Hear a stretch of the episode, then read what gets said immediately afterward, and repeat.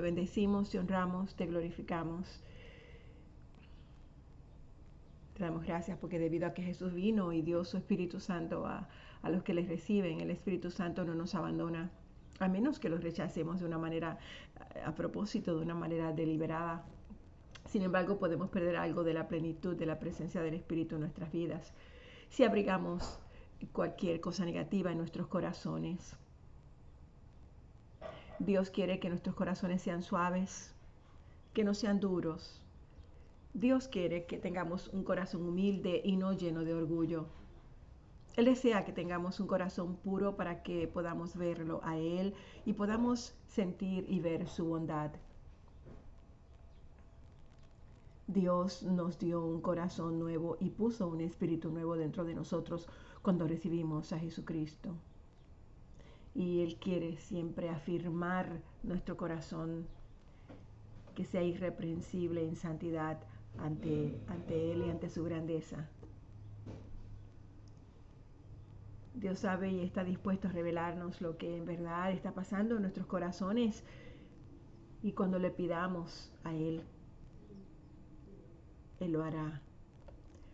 Cuando le pidamos al Señor que nos revele cualquier orgullo que podamos tener, cualquier terquedad o, o cualquier actitud negativa que no le guste al Padre, Él nos va a mostrar esas cosas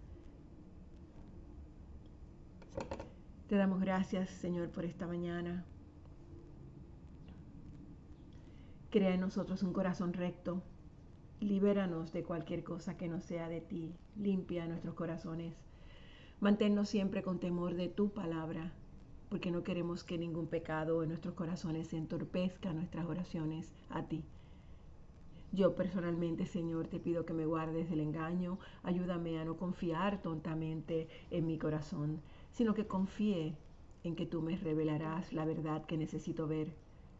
Dame un corazón sabio de modo que yo pueda recibir todos tus mandamientos.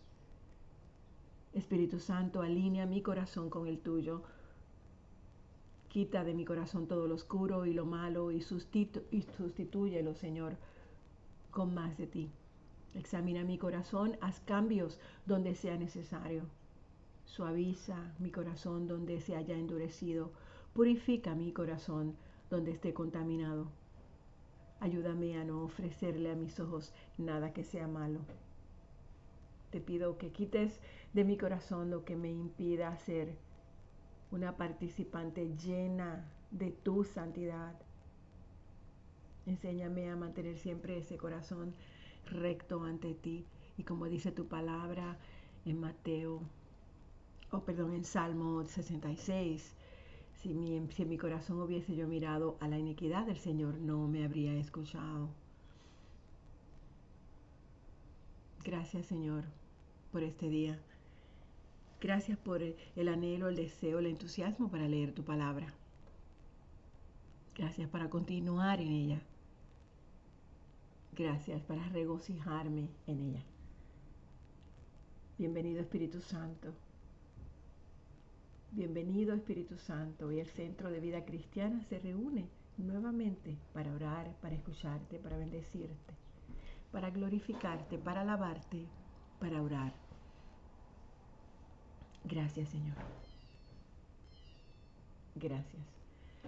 Bueno, mis hermanos y hermanas, estamos nuevamente leyendo la palabra del Señor, encontrándonos con Él, orando, pidiéndole a Dios que nos abrace, dándole las gracias porque dormimos bien, porque nos abrió nuestros ojos esta mañana a la vida y a ese nuevo privilegio de recibir sus misericordias renovadas en nosotros.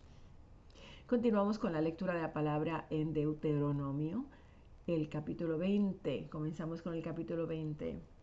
Cuando salgas a pelear contra tus enemigos y veas un ejército superior al tuyo, con muchos caballos y carros de guerra, no les temas, porque el Señor tu Dios que te sacó de Egipto estará contigo. Cuando estés a punto de entrar en batalla, el sacerdote pasará al frente y exhortará al ejército con estas palabras. Escucha, Israel, hoy vas a entrar en batalla contra tus enemigos. No te desanimes ni tengas miedo No te acobardes, ni te llenes de, de pavor ante ellos, porque el Señor tu Dios está contigo. Él peleará en favor tuyo y te dará la victoria sobre tus enemigos. Luego los oficiales le dirán al ejército, si alguno de ustedes ha construido una casa nueva y no la ha estrenado, que vuelva a su casa, no sea que muera en batalla y otro la estrene. Si alguno ha plantado una viña y no ha disfrutado de las uvas, que vuelva a su finca, no sea que muera en batalla y sea otro el que disfrute de ellas. Si alguno se ha comprometido con una mujer y no se ha casado, que regrese a su pueblo, no sea que muera en batalla y sea otro el que se case con ella. Y añadirán los oficiales, si alguno de ustedes es miedoso o cobarde, que vuelva a su casa, no sea que se desanime también a sus hermanos. Cuando te acerques a una ciudad para atacarla, hazle primero una oferta de paz. Si acepta, abre las puertas todos los habitantes de esa ciudad quedarán bajo tu dominio y serán tus esclavos. Pero si la ciudad rechaza la paz y entra en batalla contra ti, la sitiarás. Y cuando el Señor tu Dios la entregue en tus manos, matarás a filo de espada a todos los hombres. Como botín podrás retener a las mujeres y a los niños y el ganado y todo lo demás que haya en la ciudad. También podrás comer del botín de tus enemigos que te entrega el Señor tu Dios. Así tratarás a todas las ciudades lejanas que no pertenezcan a las naciones vecinas. Sin embargo, en las ciudades de los pueblos que el Señor tu Dios te da con herencia,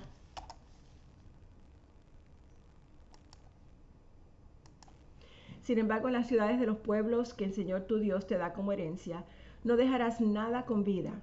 Exterminarás del todo a hititas, amorreos, cananeos, fereceos, heveos y jebuseos, tal como el Señor tu Dios te lo ha mandado. De lo contrario, ellos te enseñarán a hacer todas las cosas abominables que hacen para adorar a sus dioses. Y pecarás contra el Señor tu Dios. Si antes de conquistar una ciudad tienes que sitiarla por mucho tiempo, no derribes sus árboles a golpe de hacha, pues necesitarás alimentarte de sus frutos. No los derribes, pues no son hombres que puedan defenderse de ti, sino solo árboles del campo. Sin embargo, podrás derribar los árboles que no sean frutales y construir con ellos instrumentos de asedio contra la ciudad que tenga sitiada hasta que caiga bajo tu dominio. Si en, algo o en algún campo de la tierra que el Señor tu Dios te da en posesión, se haya un muerto y no se sabe quién pudo haberlo matado, tus ancianos y tus jueces irán y medirán la distancia que haya entre el pueblo, el cuerpo y las ciudades vecinas. Entonces los ancianos de la ciudad más cercana al muerto tomarán una becerra a la cual nunca se le haya hecho pacto alguno. Entonces los ancianos de la ciudad más cercana al muerto tomarán una becerra a la cual nunca se le haya hecho trabajar ni se le haya puesto el yugo. La llevarán a algún valle donde no se haya arado ni plantado y donde haya un arroyo de aguas continuas y allí les romperán el cuello. Los sacerdotes levitas pasarán al frente para cumplir su tarea, porque el Señor tu Dios los eligió para pronunciar bendiciones en su nombre y para ministrar y decidir en todos los casos de disputas y asaltos. Luego todos los ancianos del pueblo más cercano al muerto se lavarán las manos sobre la becerra desnucada y declararán, no derramarán nuestras manos esta sangre, ni vieron nuestros ojos lo ocurrido. Perdona, Señor, a tu pueblo Israel, al cual liberaste, y no lo culpes de esta sangre inocente. Así quitarás de en medio de ti la culpa de esa sangre inocente y habrás hecho lo recto a los ojos del Señor. Cuando salgas a la guerra contra tus enemigos y el Señor tu Dios los entregue en tus manos y los hagas prisioneros, si ves en las cautivas alguna mujer hermosa que te atraiga, la podrás tomar por esposa.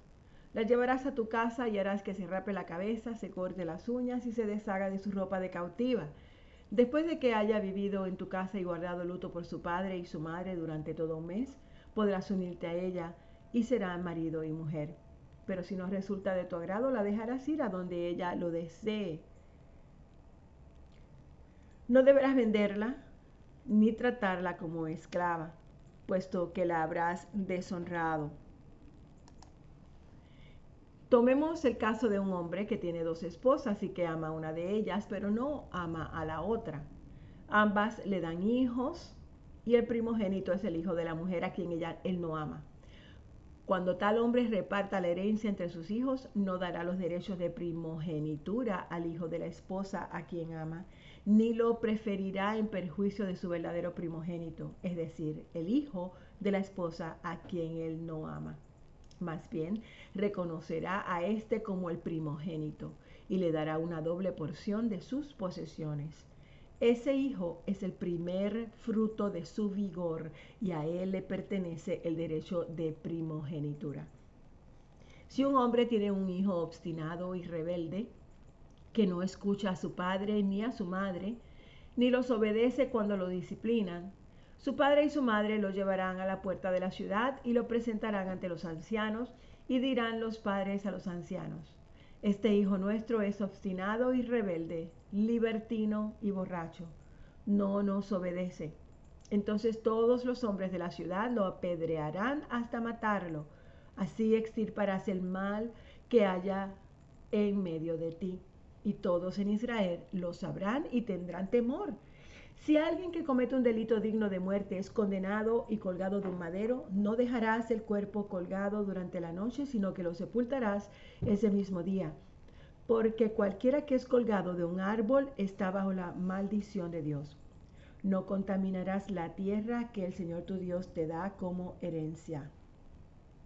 Si ves que un buey o una oveja de tu hermano se ha extraviado, no te hagas el desentendido, sino llévalo enseguida a su dueño. Si el dueño no es tu vecino o no lo conoces, lleva el animal a su casa lo mismo harás si encuentras un burro, un manto o cualquier otra cosa que se le haya perdido a tu hermano. No te portes con indiferencia. Si en el camino encuentras caído un burro o un buey que pertenece a tu hermano, no te hagas el desentendido. Ayúdalo a levantarlo. La mujer no se pondrá ropa de hombre, ni el hombre se pondrá ropa de mujer, porque el Señor tu Dios detesta a cualquiera que hace tal cosa. Si en el camino encuentras el nido de un ave, en un árbol o en un suelo y a la madre echada sobre los polluelos o sobre los huevos. No te quedes con la madre y con la cría. Quédate con los polluelos, pero deja ir a la madre. Así te irá bien y gozarás de larga vida. Cuando edifiques una casa nueva, construye una baranda alrededor de la azotea, no sea que alguien se caiga de allí y sobre tu familia recaiga la culpa de muerte. Cuando plantes en tu viña, no mezcles diferentes clases de semillas. Si lo haces, tendrás que consagrar a Dios tanto el producto de lo plantado como el fruto total de la viña. No ares con una yunta compuesta de un buey y un burro. No te vistas con ropa de lana mezclada con lino. Pon cuatro borlas en las puntas del manto con que te cubres. si un hombre se casa y después de haberse acostado con su esposa le toma aversión, y falsamente la difama y la acusa alegando me casé con esta mujer, pero al tener relaciones con ella descubrí que no era virgen. Entonces, el padre y la madre de la joven irán a la puerta de la ciudad y entregarán a los ancianos pruebas de que ella sí era virgen. El padre de la joven dirá a los ancianos, a este hombre le entregué a mi hija en matrimonio, pero él le tomó aversión. Ahora la difama y alega haber descubierto que no era virgen, pero aquí está la prueba de que sí lo era. Entonces sus padres exhibirán la sábana a la vista de los ancianos del pueblo y ellos tomarán preso al hombre y lo castigarán. Pero si la acusación es verdadera y no se demuestra la virginidad de la mujer, la llevarán a la puerta de la casa de su padre y allí los hombres de la ciudad la apedrearán. Esto le pasará por haber cometido una maldad en Israel y por deshonrar con su mala conducta la casa de su padre. Así extirparás el mal que haya en medio de ti.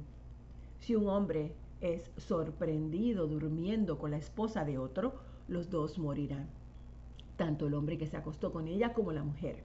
Así extirparás el mal que haya en medio de Israel. Si en una ciudad se encuentra casualmente un hombre con una joven virgen, que ya está comprometida para casarse y se acuesta con ella, llevarán a ambos a la puerta de la ciudad y los apedrearán hasta matarlos, a la mujer por no gritar pidiendo ayuda a los de la ciudad y al hombre por deshonrar a la prometida de su prójimo. Así extirparás el mal que haya hecho en medio de ti.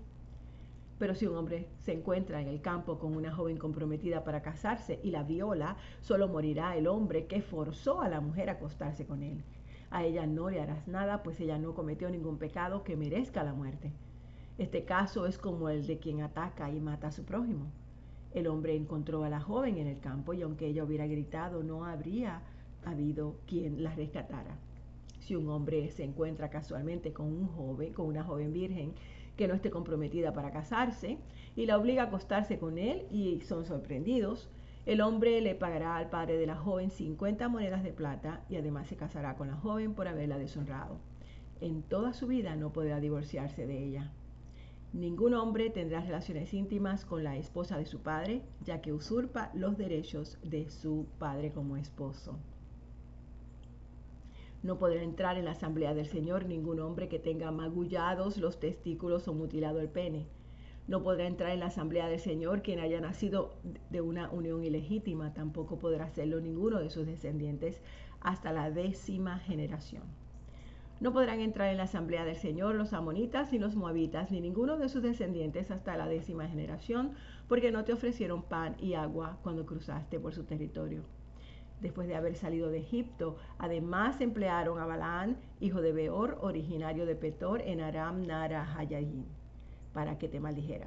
Sin embargo, por el amor que el Señor tu Dios siente por ti, no quiso el Señor escuchar a Balaán y cambió la maldición en bendición. Por eso a lo largo de toda su existencia no procurarás ni la paz ni el bienestar de ellos. Cuando tengas que salir en campaña de guerra contra tus enemigos, te mantendrás alejado de impurezas si alguno de tus hombres queda impuro por causa de una, emisión nocturna, saldrá del campamento y se quedará afuera, pero se bañará al atardecer y al ponerse el sol podrá volver al campamento. Designarás un lugar de campamento donde puedas ir a hacer tus necesidades. Como parte de tu equipo tendrás una estaca con la que cavarás un hueco y luego de hacer tu necesidad cubrirás tu excremento porque el Señor tu Dios anda por tu campamento para protegerte y para entregar a tus enemigos en tus manos. Por eso tu campamento debe ser un lugar santo. Si el Señor ve algo indecente, se apartará de él. Si un esclavo huye de su amo y te pide refugio, no se lo entregues a su amo, sino déjalo que viva en medio de ti en la ciudad que elija y donde se sienta a gusto, y no lo oprimas. Ningún hombre o mujer de Israel se dedicará a la prostitución ritual.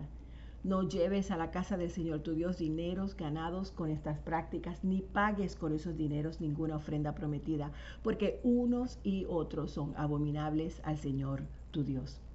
No le cobres intereses a tu hermano sobre el dinero, los alimentos o cualquier otra cosa que gane intereses. Cóbrale intereses a un extranjero, pero no a un hermano israelita. Así el Señor tu Dios bendecirá todo el trabajo de tus manos en el territorio del que vas a tomar posesión. Si le haces una promesa al Señor tu Dios, no tardes en cumplirla, porque sin duda Él demandará que se la cumplas. Si no se la cumples, habrás cometido pecado. No serás culpable si evitas hacer una promesa, pero si por tu propia voluntad le haces una promesa al Señor tu Dios, cumple fielmente con lo que le prometiste. Si entras a la viña de tu prójimo, podrás comer todas las uvas que quieras, pero no podrás llevarte nada en tu cesto si entras al trigal de tu prójimo, podrás arrancar espigas con las manos, pero no cortar el trigo con la hoz. Padre, gracias por tu palabra. Llegamos al capítulo 23 de Deuteronomio. Padre, tú eres fiel, eres hermoso, eres maravilloso. Gracias, gracias, gracias, Señor, porque estas palabras, Padre, nos enseñan de dónde surgieron y de dónde salen las leyes de los países te damos gracias, mi Señor, porque nos perdonas y porque no te acuerdas siquiera de nuestros pecados. Muéstranos lo que tengamos que confesarte en el día de hoy para que podamos traerlo a ti y recibir tu bendición. Para que nos convenza, Señor, convence nuestro Dios nuestro corazón cuando nos desviemos de tus leyes y de tus mandamientos.